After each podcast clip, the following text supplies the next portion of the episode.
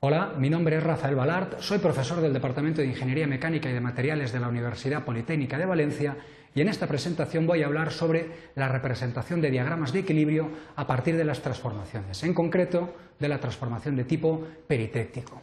A lo largo de esta presentación vamos a realizar un planteamiento del problema, a continuación definiremos las etapas para la construcción del diagrama, seguidamente representaremos el diagrama de equilibrio con todas las zonas y líneas características y por último realizaremos una serie de consideraciones finales en base a eh, la presentación realizada. El planteamiento del problema es el siguiente. Dos metales A y B con temperaturas de fusión de 900 y 700 grados respectivamente son insolubles en estado sólido. En el sistema se forma un compuesto intermetálico de fusión incongruente a 750 grados. Por otro lado, en el sistema AB tienen lugar las siguientes transformaciones. A 700 grados centígrados, el líquido con un 50% de B más metal puro A se transforma en compuesto intermetálico C con un 40% de B. La otra transformación indica que a 600 grados centígrados el líquido con un 80% de B se transforma en metal B y en compuesto intermetálico C. En primer lugar, lo que hacemos es extraer la información relevante del enunciado para proceder a la construcción del diagrama. Destacamos los puntos de fusión del metal A y del metal B, que corresponden a 900 y 700 grados centígrados respectivamente.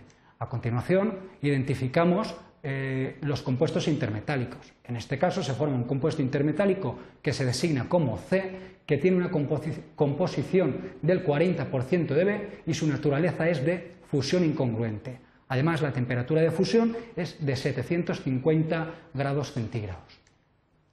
Por otro lado, las transformaciones que ocurren en el sistema son dos. A 750 grados centígrados, el líquido más el metal A se transforman en el compuesto intermetálico C.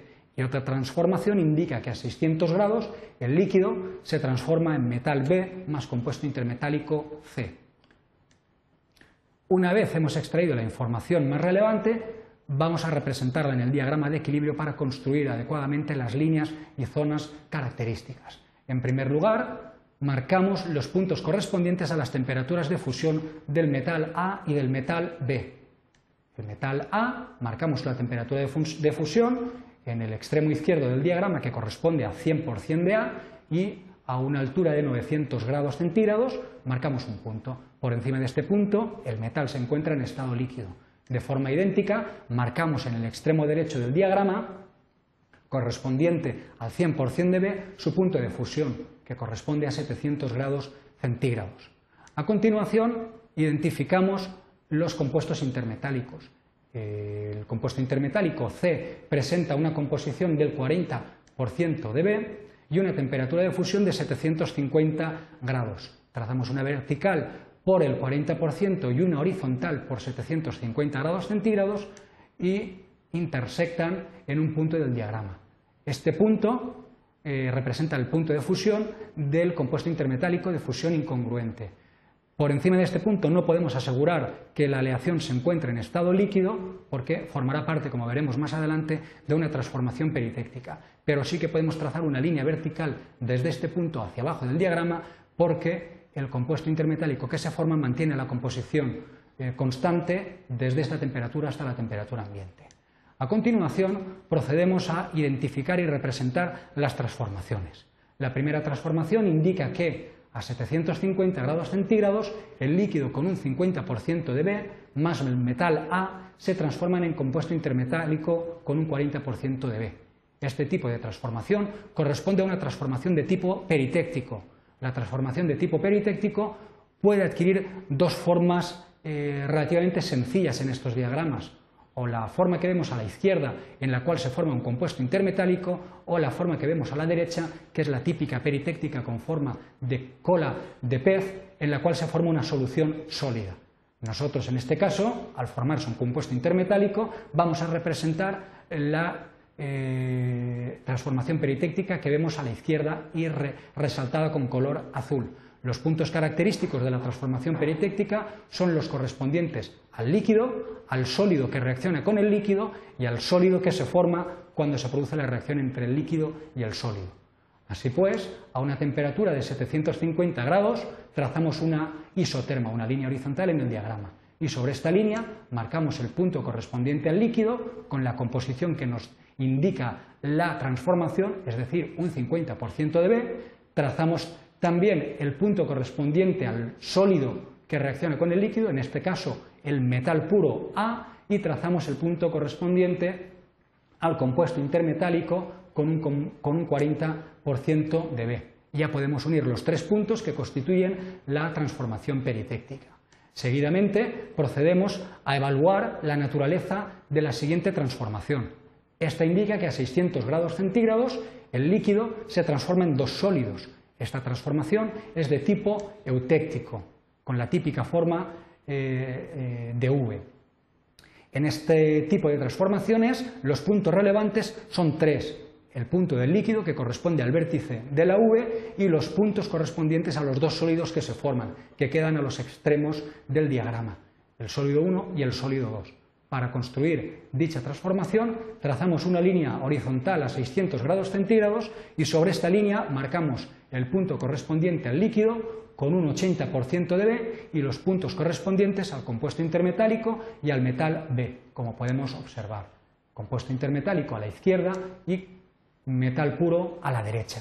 Con lo cual, uniendo los tres puntos correspondientes a la transformación eutéctica, obtenemos dicha representación.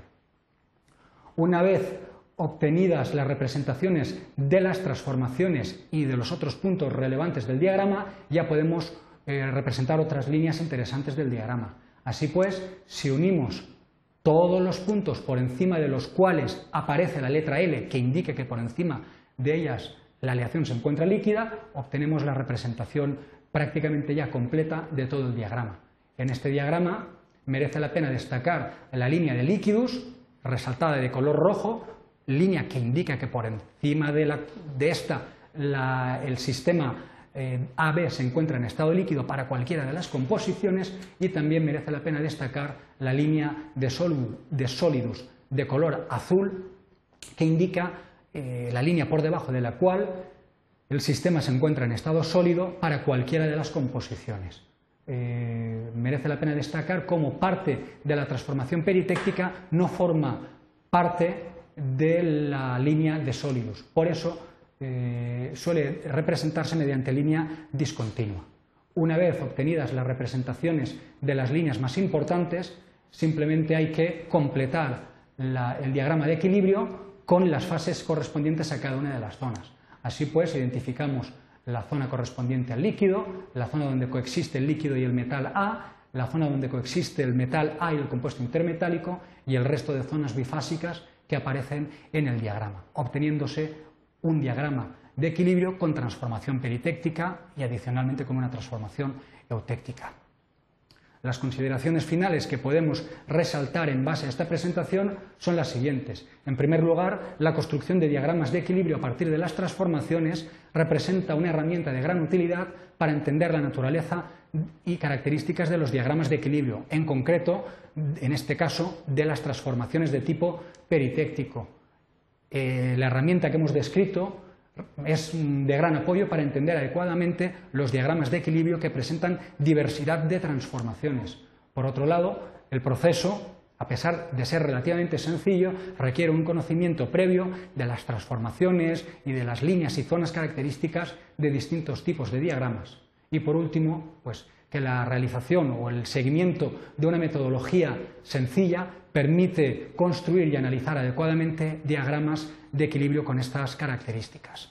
Muchas gracias.